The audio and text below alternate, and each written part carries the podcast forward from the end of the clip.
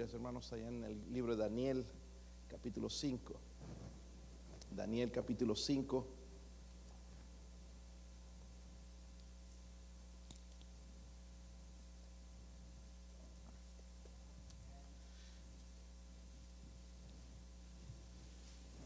Daniel capítulo 5, hermanos, ¿está con energía o no? Pónganse de pie.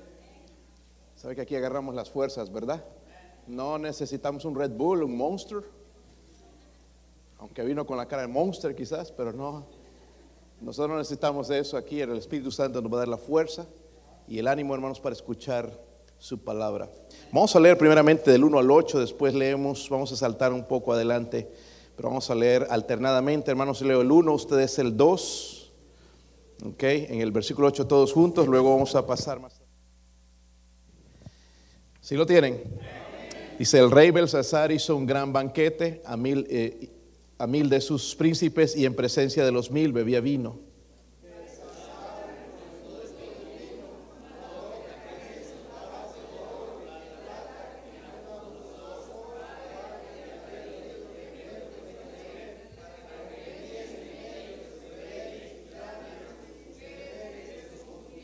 Entonces fueron traídos vasos de oro que habían traído del templo de la casa de Dios que estaba en Jerusalén, y bebieron en ellos el rey y sus príncipes, sus mujeres y sus concubinas.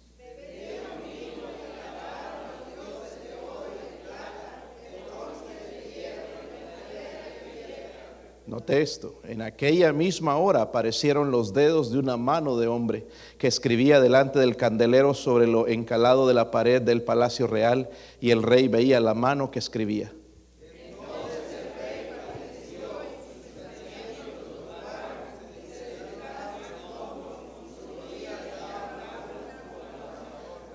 El rey gritó en alta voz que hiciesen venir magos, caldeos y adivinos y dijo el rey a los sabios de Babilonia, cualquiera que lea esa escritura y me muestre su interpretación será vestido de púrpura y un collar de oro llevará en su cuello y será el tercer señor en el reino.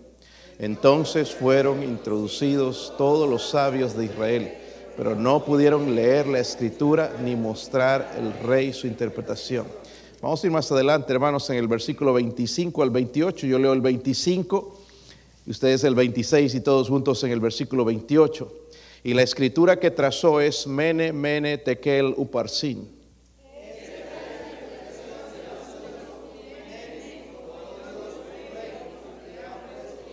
Tekel, pesado ha sido en balanza y fuiste hallado falto. Pérez, tu reino ha sido roto y dado a los medos y a los persas. Padre, oro Señor, por favor, por su presencia. Lléneme de su espíritu, ayúdeme a aplicar su palabra, Señor, a necesidad de su siervo, a la necesidad de esta iglesia, Señor. Padre, si hay alguien sin Cristo en este lugar, le ruego que pueda reconocerle hoy como el único Salvador, a Jesús el Salvador, Señor. Eh, ruego, Señor, por la convicción del Espíritu Santo, Señor, la presencia de Dios. Oro, Señor, por favor, manifiéstese en una manera grande y gloriosa en este lugar, Señor. Se lo pido en el nombre de Jesucristo. Amén. Pueden sentarse, hermanos. Si supieras que nada más te queda un día de vida, ¿qué harías? Dicen, aquí en Tennessee hay la pena de muerte para algunos y el último día les dan un deseo y les dice, ¿qué quieres comer? Y el que quiere comer un steak le trae un steak, si quiere 16 onzas, depende, o lo que quieran, les traen eso en su último deseo. ¿Cuál sería tu último deseo si nada más tuvieras que vivir este día? El, rey Belsasar, hermanos, vivió su último día de una manera perdida, perdida, desenfrenada, salvaje. Dice que invitó a mil de sus príncipes. Mire, tenía gente que le ayudaba a él, príncipes. No solamente eso, sino que los príncipes trajeron sus mujeres, sus concubinas, sus novias, trajeron a medio mundo. Ahí dice que según eh, habían como ocho mil personas, ¿verdad? Belsasar, hermanos, no sabía que era su último día. No sabía lo que le esperaba, su última copa, su último día. Como si fuera poco, hermanos, aparte de la perdición que estaba viviendo en esa fiesta, ahí desafió a Dios. ¿Por qué? Porque en el versículo 2, mire lo que dice, mandó que trajesen los vasos de qué? De oro, de plata que Nabucodonosor, su padre, había traído del... ¿Dónde? el templo de Jerusalén, hermanos, era el templo de Dios, ¿verdad?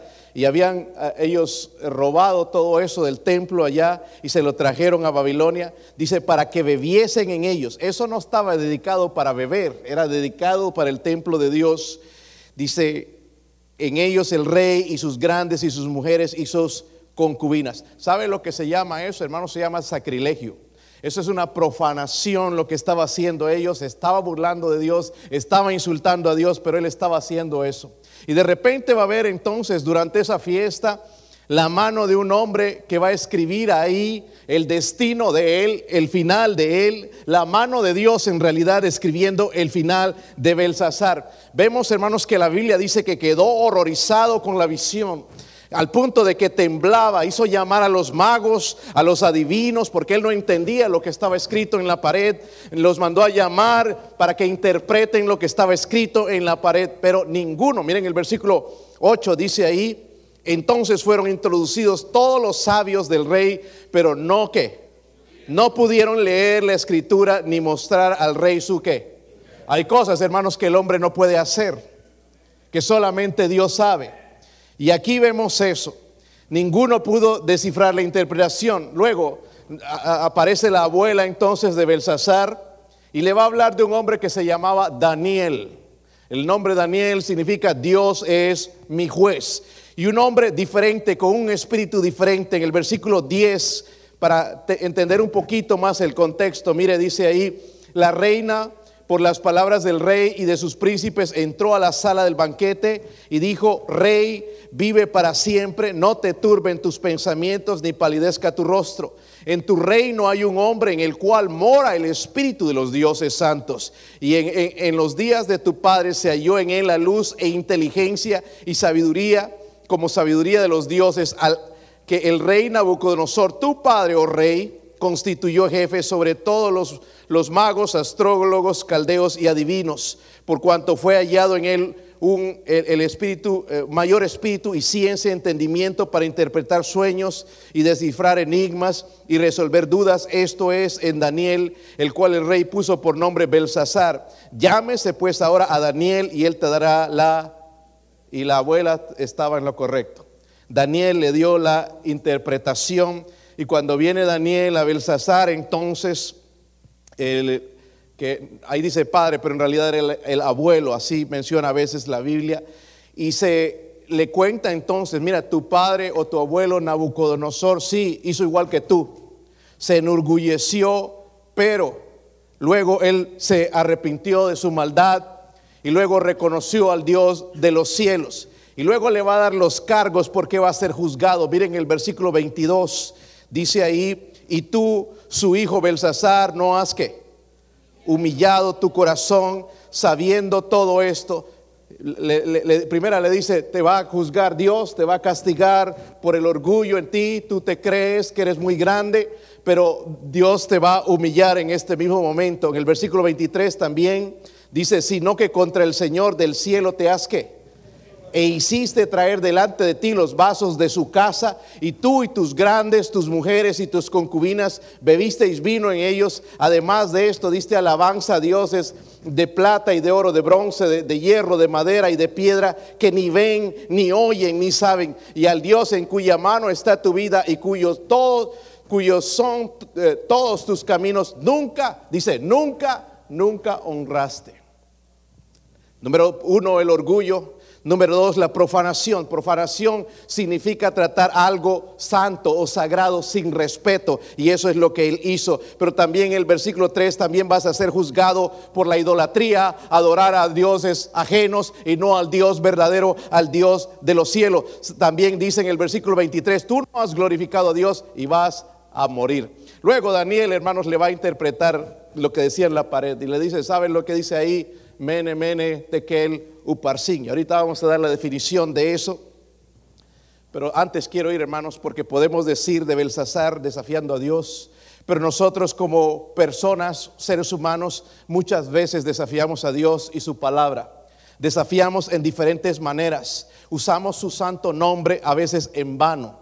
¿Cómo no debemos sacar de nuestras bocas, hermanos, el decir, oh my God, oh mi Dios, Oh my Jesus, sacar todo eso, hermanos, eso es blasfemia, usar el nombre del Señor en vano. Y en otras cosas también, en nuestros pleitos y peleas, y decir que Dios conoce mi corazón y meter a Dios en, en problemas que Dios no tiene nada que ver, eso se llama también sacrilegio y es profanar el nombre del Dios tres veces santo. Y es lo que hacemos muchas veces. Eh, Pablo, hermanos, recuerdan a Pablo, el apóstol Pablo. Eh, aquel hombre, hermanos, que llegó a hacer grandes cosas para el Señor al principio de inconverso, perseguía a la iglesia. Y, y, se encontró con Dios, se encontró en un tiempo, hermanos, antes de ser salvo, desafiando a Dios hasta que Dios tuvo que aparecerle y le dijo, Pablo, yo soy Jesús a quien tú persigues. Dura cosa te es dar eh, cosas contra el aguijón. Pablo, tú no te estás dando cuenta que con quien estás peleando es con Dios. No es, eh, no, no, es con, contra mi pueblo que, que estás persiguiendo, es contra Dios. Y es como nos encontramos muchas veces, no peleando contra el hermano, el pastor o la iglesia, es pelear contra Dios. Y lo hacemos muchas veces pelear contra Dios. Hermanos, y dar cosas contra el aguijón. El aguijón era lo que se usaba para pullar los bueyes, para que avancen. Estamos peleando, hermanos, contra Dios. Vamos a salir heridos. Si tú te estás alejando de Dios, te estás alejando de la iglesia, de las cosas de Dios, déjame decirte, mi hermano querido, vas a salir herido. Te va a doler. No podemos contra Dios. Dios no puede ser burlado. Todo lo que el hombre sembrare, eso también segará. No podemos jugar con Dios, hermanos. Y hay algunos de nosotros que nos hemos puesto en el jueguito con Dios. Y la vamos a pagar. El hecho de que no le sucedió a fulano porque quizás fulano no es salvo, pero si tú eres salvo, Dios no puede ser burlado. Déjeme decirle esto, mi hermano. Cuando rechazamos la palabra de Dios revelada por Dios, estamos expuestos a los peligros y al juicio de Dios. No a que nos juzgue la gente, a mí no me importa lo que diga. No, hermanos, no, no, no nos preocupemos de eso.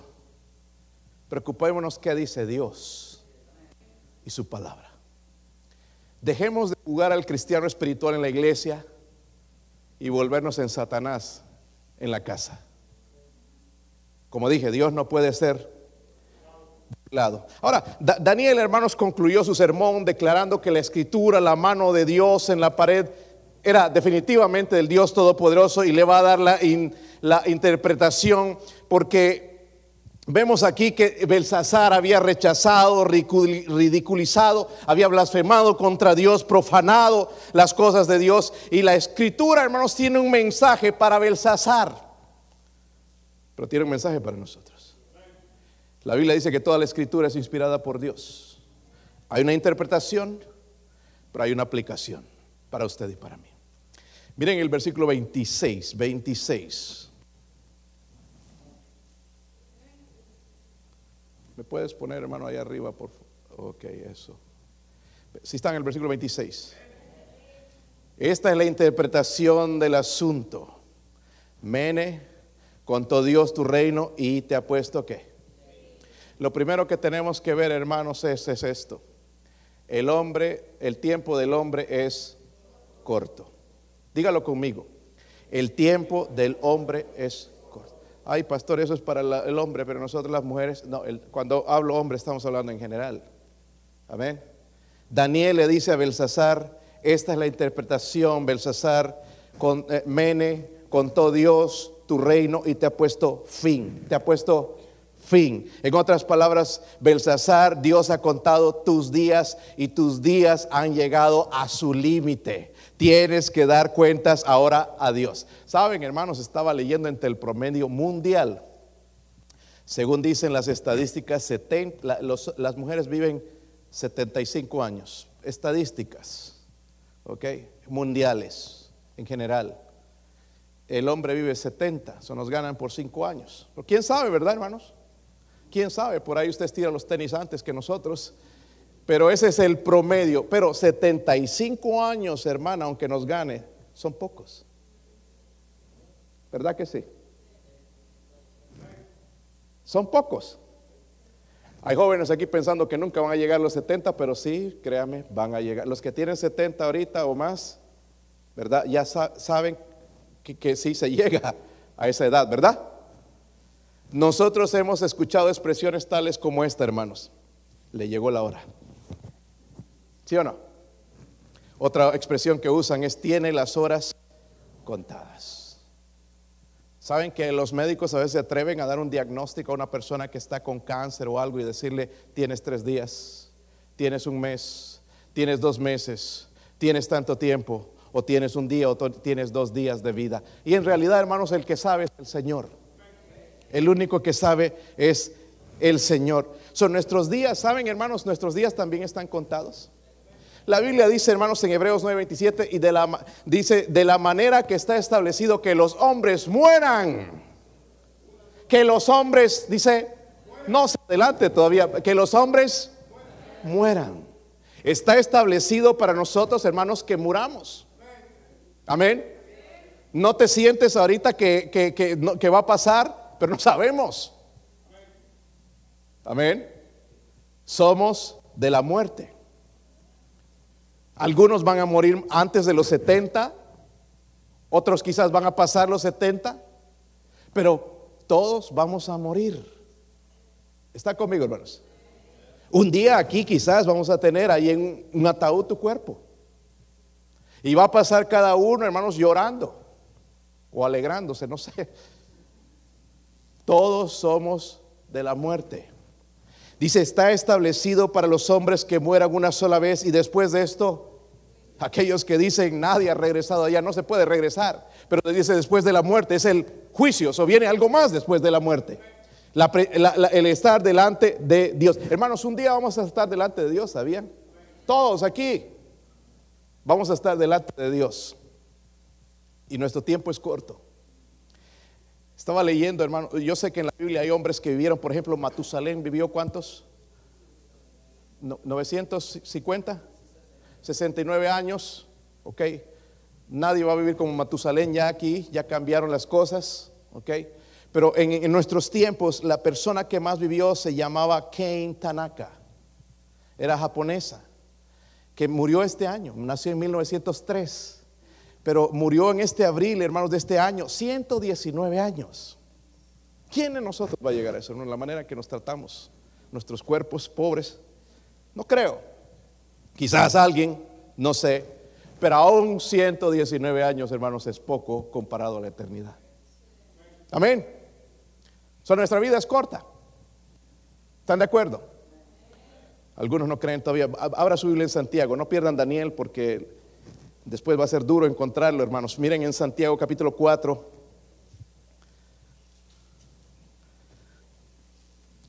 Santiago capítulo 4.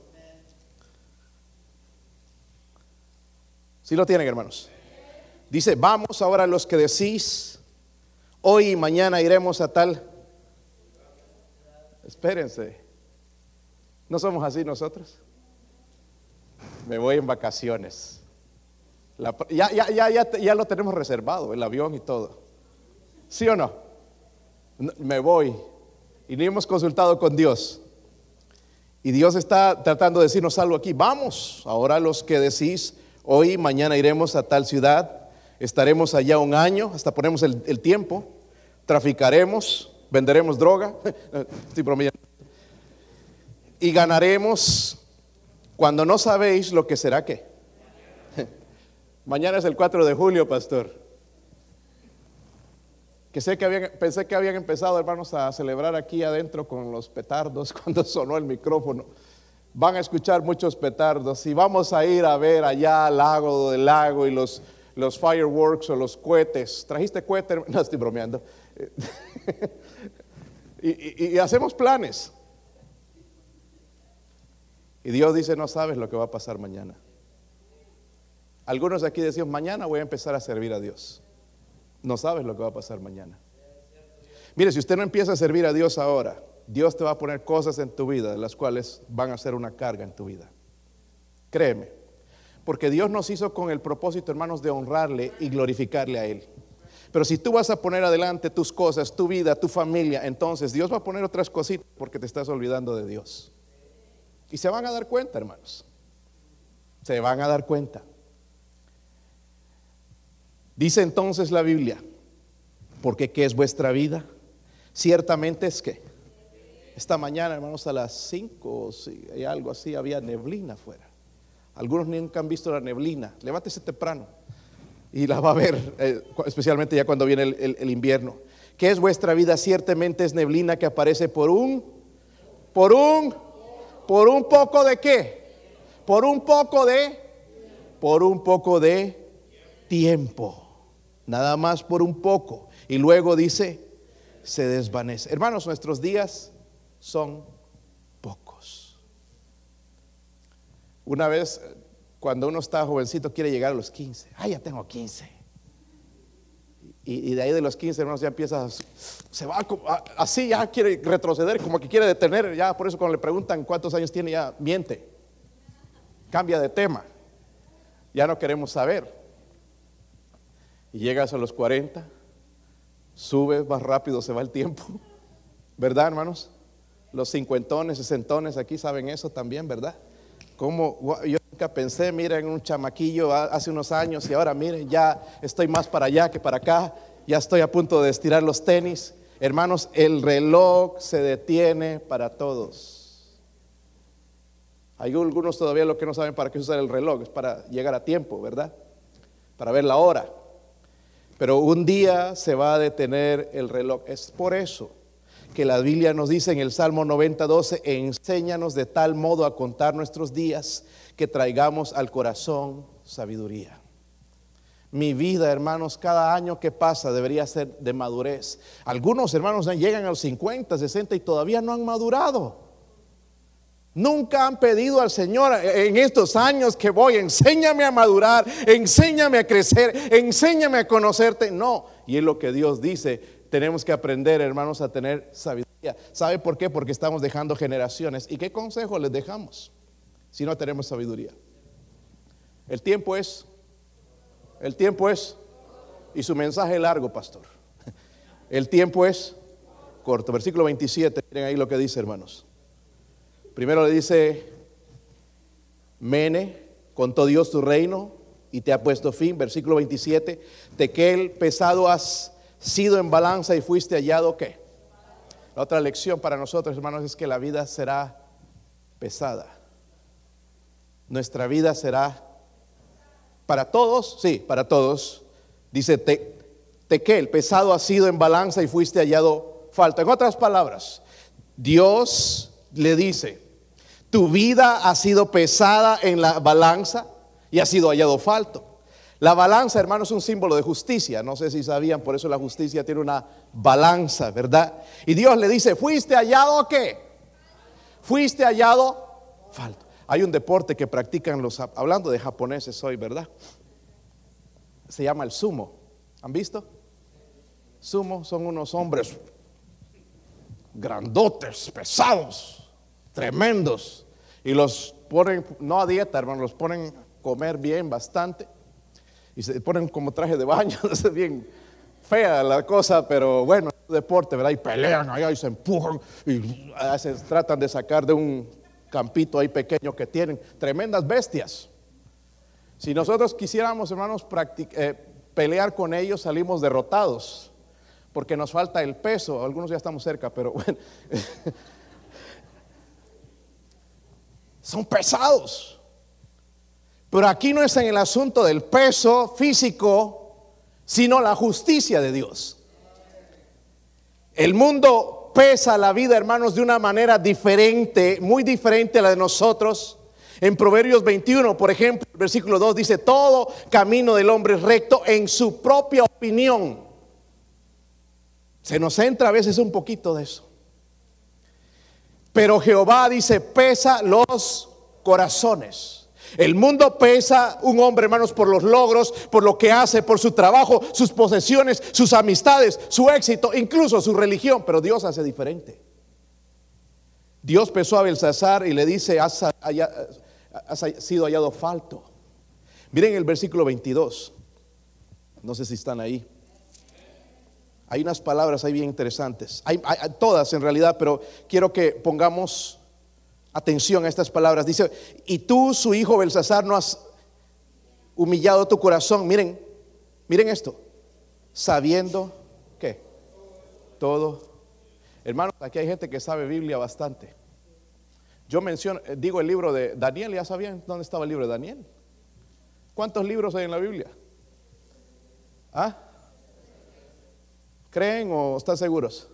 ¿Cuántos hay en el Antiguo Testamento? en el Nuevo Testamento, estoy agarrando información. Sabemos cosas, hermanos, donde hablar de la deidad de Cristo, porque Jesucristo es Dios, ¿verdad? Sabemos dónde ir en la Biblia y demostrar lo que es el único camino de salvación. Sabemos todo eso. Pero sabemos, hermanos, que Dios es santo. Sabemos que Dios es santo y vivimos mundanamente. Porque Dios es santo. Amén. Y eh, me da tanta tristeza, hermanos, yo soy pastor, tengo que no observar a la gente para criticarla como algunos de ustedes hacen, sino para ver dónde está espiritualmente. Y yo noto en muchos de ustedes, incluso a veces eh, personas que están dirigiendo aquí servicios o cosas, tan pegados al teléfono. Eso es una adicción, hermano, hermana. Estamos dependiendo de algo, hermanos, en vez de Dios. Ya desesperado sale del servicio al carro, al teléfono. No puedes ni un poquito ir a platicar con un hermano, hermano querido. A ver, hablemos de Cristo. Hablemos de cosas espirituales. No podemos. Tenemos que ir al Facebook a ver lo que dijo fulano o fulana, a ver qué artículo puedo poner en el WhatsApp. robar información. Nosotros sabemos la escritura, hermanos. Dios es santo. Belsasar conocía, ya le habían dicho, sabes que eh, tu abuelo se entregó a Cristo, él fue salvo, se, enalteció, creyó que, que, era todo él, pero se, se humilló delante de Dios y lo reconoció como el Dios, pero tú no lo has hecho así. Algunos de nosotros hasta el momento no nos humillamos delante de Dios. No podemos. No podemos de aquí, allá, ni por ningún lado. Dios nos habla de diferentes maneras y no podemos. Ya sabemos esto, que nos tenemos que humillar delante de Dios. No le podemos ganar a Dios.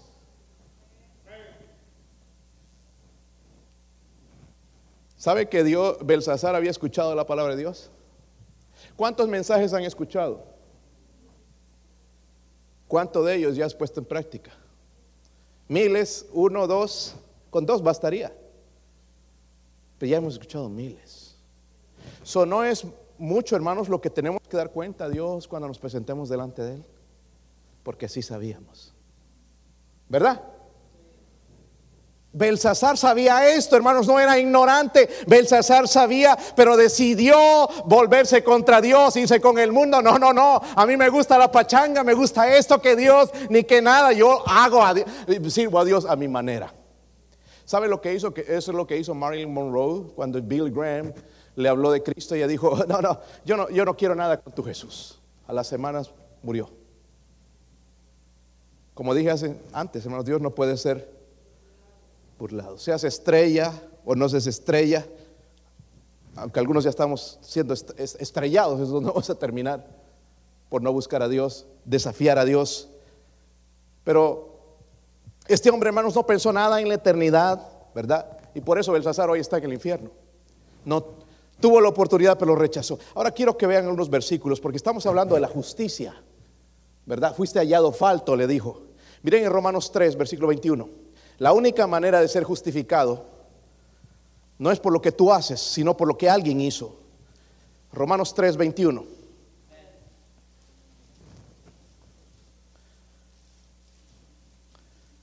Este, este, pasaje es bien importante leerlo. Usted que cree que la salvación es por obras, es importante.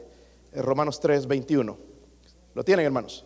Dice, pero ahora, aparte de qué, se ha manifestado qué? Y el contexto nos dice qué es esa justicia de Dios. Vamos a ir leyendo. Dice, testificada por la ley y por los profetas, la justicia de Dios por medio de la que. Ahí nos dice, la fe en quién. Para todos los que creen en Él, porque no hay diferencia. Miren, la única manera de ser justificado es a través de Jesucristo. Yo escucho tanta gente diciendo, no estoy tratando de cumplir la ley, los mandamientos. No, es solamente a través de Jesucristo. Él murió en una cruz, derramó su sangre, como estaban cantando los hermanos Quiñones, ¿verdad? Para que nosotros seamos justificados. Amén. Para que nosotros seamos justificados. Más adelante en Romanos 4, 5 dice, igual para aquellos que dicen que son justos ellos o se están justificando por medio de sus obras, dice, más al que no obra, sino que cree en el, aquel que justifica al impío. ¿Quién es el que justifica al impío? El impío es el pecador, somos nosotros. Él justifica al impío. Dice ahí, su fe le es contada por, su fe le es contada por. Entonces, ¿cómo somos justificados? ¿Por la fe en quién? No por lo que nosotros hacemos, porque venimos a la iglesia, porque leemos, son cosas buenas, pero no somos justificados por medio de eso, sino por la fe en Ahora, hermanos, ¿están de acuerdo un día vamos a estar delante de Dios? Más pronto que, antes, ¿verdad? Él podría venir ya. Si ustedes ven, algunos están, a veces, yo sé que tenemos el celo, hermanos, de querer mostrar a la gente y asustarles, que lo que se está viviendo ahora ya está escrito. yo les me gustaría preguntarles, a ver, muéstrame dónde, porque no sabrían. Una cosa, hermanos, que sí está escrita y lo estamos viendo incluso en las iglesias cristianas, que antes de que Él venga, el amor de muchos se enfriará. Nada más analiza tu, corazón hacia Dios y qué frío que está. Parece el, refrigerador, hermanos, puede ganar más caliente que nosotros. Fríos con Dios, fríos en cuanto a la obra de Dios, frío en cuanto a ganar almas, frío en cuanto a hacer la, obra del Señor. Fríos. eso nos indica que el Señor está cerca. Amén. No, los terremotos por aquí, el hambre, la guerra, las cosas subiendo. Sí, Apocalipsis habla del hambre, va a venir el hambre.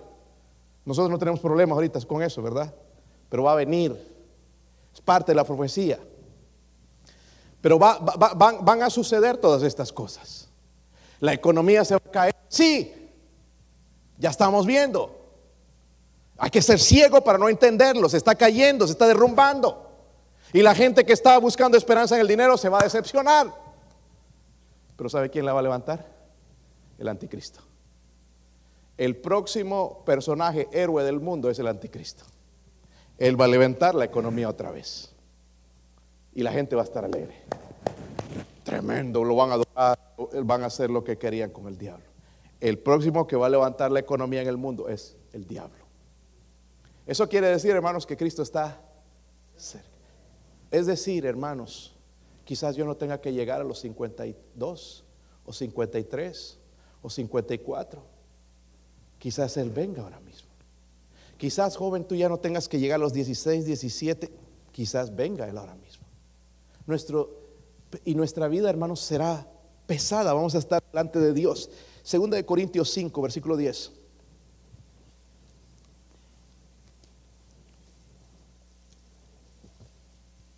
iba a predicar de este mensaje, pero en realidad creo que el Señor tenía esto. En 2 Corintios 4 y 5 me gusta eh, muchas de las cosas que se encuentran en Dios ahí, pero también el capítulo 5, el versículo 10 habla de algo que va a pasar, futuro, no ha pasado, va a, va a pasar. ¿Cuántos han ido a una corte culpables? Los sinceros, miren, porque algunos tienen la cara de delincuentes. Segunda de Corintios 5, versículo 10. ¿Están ahí, hermanos? Dice, porque es, es que necesario que todos nosotros que. Ahora, cuando dice todos nosotros, ¿a quién se refiere? Todos nosotros los pastores, todos los cristianos. Los niños cristianos también, jóvenes, Adultos, abuelitos, abuelitas, todos. Sigamos leyendo. Es necesario que todos nosotros comparezcamos ante qué? El tribunal de Cristo, para que cada uno, ¿qué? Reciba. Escuchen. Mientras trabajamos, recibimos. ¿Verdad? Y aún aquí en Estados Unidos se recibe sin trabajar. Es raro aquí, ¿verdad? Pero bueno. Pero un día vamos a recibir de parte de Dios. O algunos no vamos a recibir nada. Reciba según lo que haya que hecho mientras estaba que. No cuando estás muerto. Algunos quieren servir a Dios. Ah, no, ya cuando esté más viejo, cuando ya no sirva nada, ya no pueda ni caminar. Mientras estaba en el cuerpo, sea bueno o sea qué, sea malo. Ahora, en el contexto, hermanos, en estos pasajes habla del agradar a Dios. No todos vamos a agradar a Dios, honestamente. Yo no sé si mi vida va a agradar a Dios, ojalá que sí. Pero todos vamos a comparecer delante de Dios. ¿Está conmigo? Todos vamos a comparecer delante de Dios. Usted, sus hijos, cada uno, hermanos, vamos a comparecer. Dice, es necesario para que cada uno reciba, sea bueno, sea malo, eh, vamos a estar delante de Dios en el tribunal de Cristo, el tribunal de Cristo. Ahora, los que rechazan a Cristo, los que creen en una religión, los que creen en sus obras, van a ir a otro juicio. Nosotros no vamos a ir a este trono. Pero miren en Apocalipsis 20. Van a enfrentar a Dios en una manera diferente a nosotros. Nosotros vamos a ser avergonzados, créame también, no, no vamos a ser lanzados al infierno, pero vamos a ser avergonzados definitivamente. Apocalipsis 20, versículo 11. Si lo tienen, hermanos. Dice en la, en la profecía que se le dio al apóstol Juan, dice, y vi un gran trono que no es el, el tribunal de Cristo o el Bema. Ok, este es diferente. Un gran trono blanco y el que estaba sentado en él, de delante del cual huyeron la tierra y los cielos, y ningún lugar se encontró para ellos. Y vi a los muertos, grandes, estos son los ricos, pequeños, dice, de pie ante Dios y los libros fueron abiertos. Y otro libro fue abierto, el cual es el libro de la vida, y fueron juzgados los muertos por las cosas que estaban escritas en los libros según sus qué. Porque esto es lo que el mundo dice. Pues yo soy tan malo, yo envié un millón de dólares a la gente pobre para que coman. Ok, vamos a ver en los libros, pero ¿cómo fuiste justificado? Porque la única manera de ser justificado es a través de Cristo. Y van a buscar ahí el nombre de fulano de tal, no está aquí. Dice, serán lanzados. Bueno, te vamos a dar una oportunidad más. Vamos a ver a ver qué obras, qué obra te podía salvar. Y van a ver las obras. Pues hizo esto, alimentó a los pobres, pero se quedó corto. Porque la única manera de salvación era a través de Jesucristo, naciendo de nuevo. Dice, serán juzgados según sus obras. So un día, hermano, hermana, tenemos que dar cuenta. Aquí no damos cuenta a nadie. Hacemos lo que nos da la gana, ¿verdad? A veces como líderes, maestros de escuela dominical, hacemos lo que queremos, lo que nos parece. Pero un día vamos a dar cuenta, no al pastor, a Dios. Recuerde esto, un día vamos a dar cuenta a Dios. Vimos la vida del hombre, entonces será pesada. Ahí nomás, miren el versículo 28, volviendo en Daniel, capítulo 5. ¿Están ahí, hermanos? Versículo 28.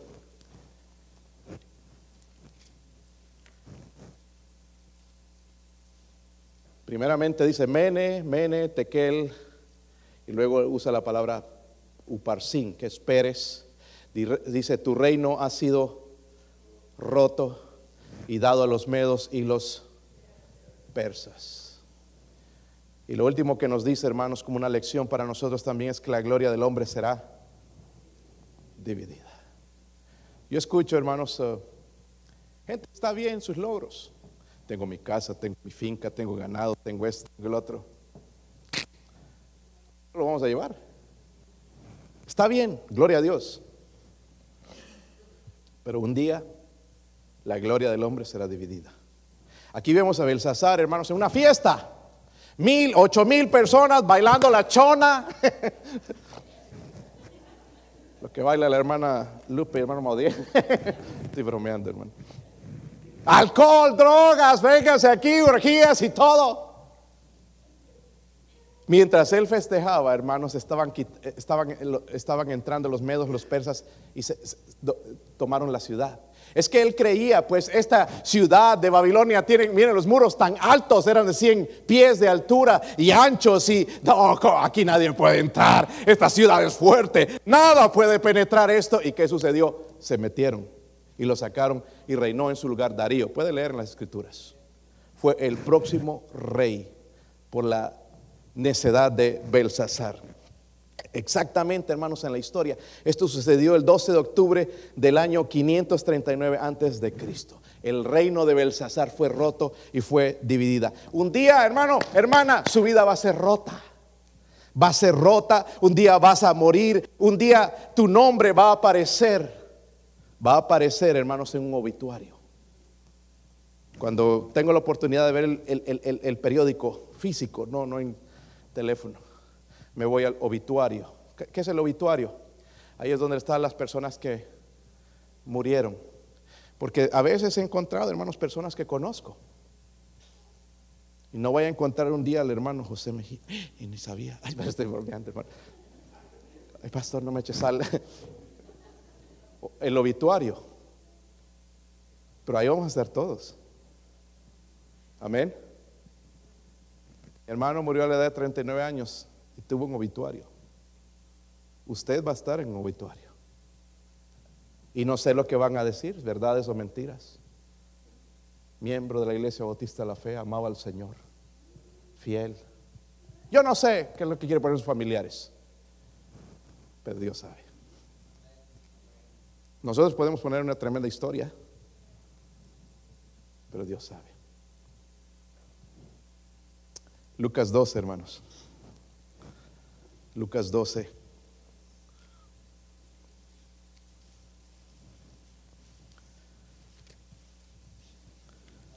Aquí estaba un hombre necio,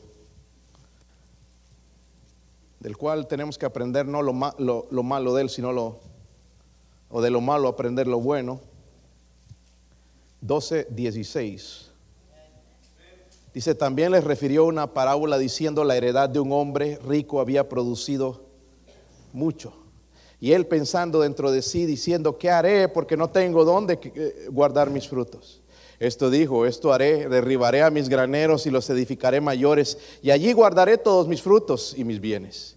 Y diré a mi alma, alma, muchos bienes tienes guardados para muchos años, repósate, come, bebe, regocíjate. Pero Dios le dijo, necio, esta noche vienen a pedirte tu alma y lo que has provisto, ¿de quién será? Así es el que hace para sí tesoro y no es rico para con Dios. Yo no sé si usted tiene una cuenta bancaria y a veces la podemos ver arriba y nos mantiene seguros según nosotros. Puede bajar, puede subir más. Y así estaba este hombre.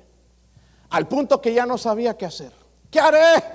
Oh, voy a tener que agrandar todo y Dios dijo, no, no, no, espérate, necio, esta noche vienen a pedir tu alma y lo que tú tienes ahí guardado, ¿de quién va a ser? ¿De quién va a ser? Se quedó absolutamente todo. Usted puede planear para el futuro, pero si esos planes no incluyen a Dios, usted es un tonto. Es un tonto. Nos está dando un ejemplo el Señor. Le dijo a este hombre necio. ¿Por qué? Porque Dios no estaba en los planes. No dijo, bueno, ya, que estoy siendo prosperado, voy a ayudar a los misioneros, voy a dar más a la iglesia, voy, a enviar dinero a, los pobres, voy, a hacer esto. No, no, dijo, me voy a enriquecer más. Dios no lo incluyó a Dios en sus planes. Créame, nosotros hacemos lo mismo muchas veces. Tremendos planes y Dios no se encuentra en ningún lado en los planes. ¿Sabe qué va a pasar con los planes? Se van a derrumbar. No va a funcionar. Marco, Mateos 13, Mateo 13. Dos versículos más, hermanos, y terminamos. Mateo 13.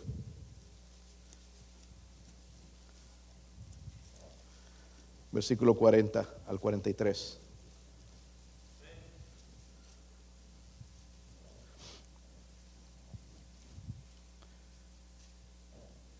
¿Sí lo tienen?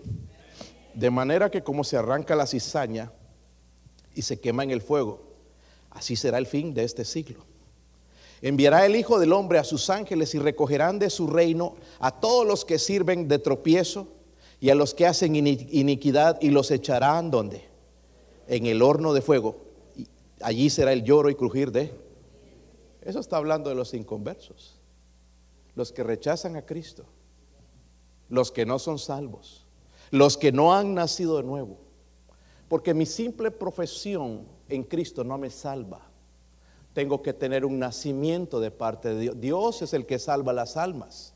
Yo no puedo salvar mi alma, eh, pero Él la puede salvar. Pero cuando hay arrepentimiento y hay fe en Jesucristo, el Señor va a salvar a esa persona. Y en el versículo 43 dice, entonces los justos resplandecerán como el sol en el reino de su Padre, el, que tiene oídos para oír, oiga. So, miren, hermanos, un día Dios va a separar, ahorita vivimos todos con un mundo de injusticia, pero un día Dios lo va a separar los justos con Dios y los injustos al infierno. hablamos, hermanos, el tiempo del hombre es que corto, la vida del hombre será pesada, ¿verdad? Estaremos delante del tribunal de Cristo. Si usted es salvo, va a estar en, el trono blanco dando cuentas a Dios por no haberle aceptado o por haberle rechazado. Y vemos también que la gloria del hombre será dividida. Un día nuestras vidas van a ser rotas. Dios le dijo a Belsasar, tu día llegó a su final, ha sido hallado falto de, peso, tu reino y tu vida han sido rotas. Balsasar, vas a pagar con tu vida. Miren el versículo 30, allá en, Daniel 5. Si lo tienen? La misma que noche. Lo que Dios dijo se cumplió. La misma noche fue que muerto. Había una jovencita, creo que les he contado esto, allá en Brasil, en el 2005. En Brasil también son bien dobladores de, codo, ¿verdad? les gusta mucho el alcohol. Y había unas amigas que la vinieron a buscar a esta joven, bien borrachas. Y allá la mamá estaba tratando con la hija, hija, no vayas, mira, están borrachas, hija, no, no. Y la hija, pues ya, ya, como ahora ya tiene la autoridad, ellos, no, mamá, voy a ir, y se fue. Entonces la mamá ahí desesperada se acercó al carro. Hijita, por favor, no vayas. Y si vas, que Dios vaya contigo. Mamá, ¿no ves? Aquí el carro está lleno. Si quiere que Jesús vaya en la maletera, pero aquí no hay campo para él. Al poco tiempo llamaron a la mamá, había tenido un accidente fatal, todos murieron, destruido el carro, hecho pedazos. La única parte, hermanos, que no estaba destruido el carro era el baúl. Y lo interesante es que en el baúl había una caja de huevos y ninguno se había roto. Con Dios no se juega. No desafiemos a Dios, hermanos. Engañamos a la gente, pero engañamos a Dios. Con eso que tú miras en el internet, nadie te está mirando. Aquí, recuerda que Dios te está mirando con esas cosas que estás hablando de los hermanos de la iglesia. Nadie escucha, pero Dios está escuchando. Ahora, con Dios no se juega, ¿verdad? Miren el versículo 22. Vamos a ponernos de pie, mi esposo va a tocar algo en el piano y vamos a hacer esa invitación. Versículo 22. Si lo tienen. y tú su hijo. Primero le dijo ya, pues Nabucodonosor, tu, tu, abuelo se arrepintió, reconoció a Dios, pero tú no. Tú, su hijo el César, no has, ¿qué? No has, no has. Eh, escúchenme, ¿hay un área en su vida donde usted no ha humillado a Dios su corazón?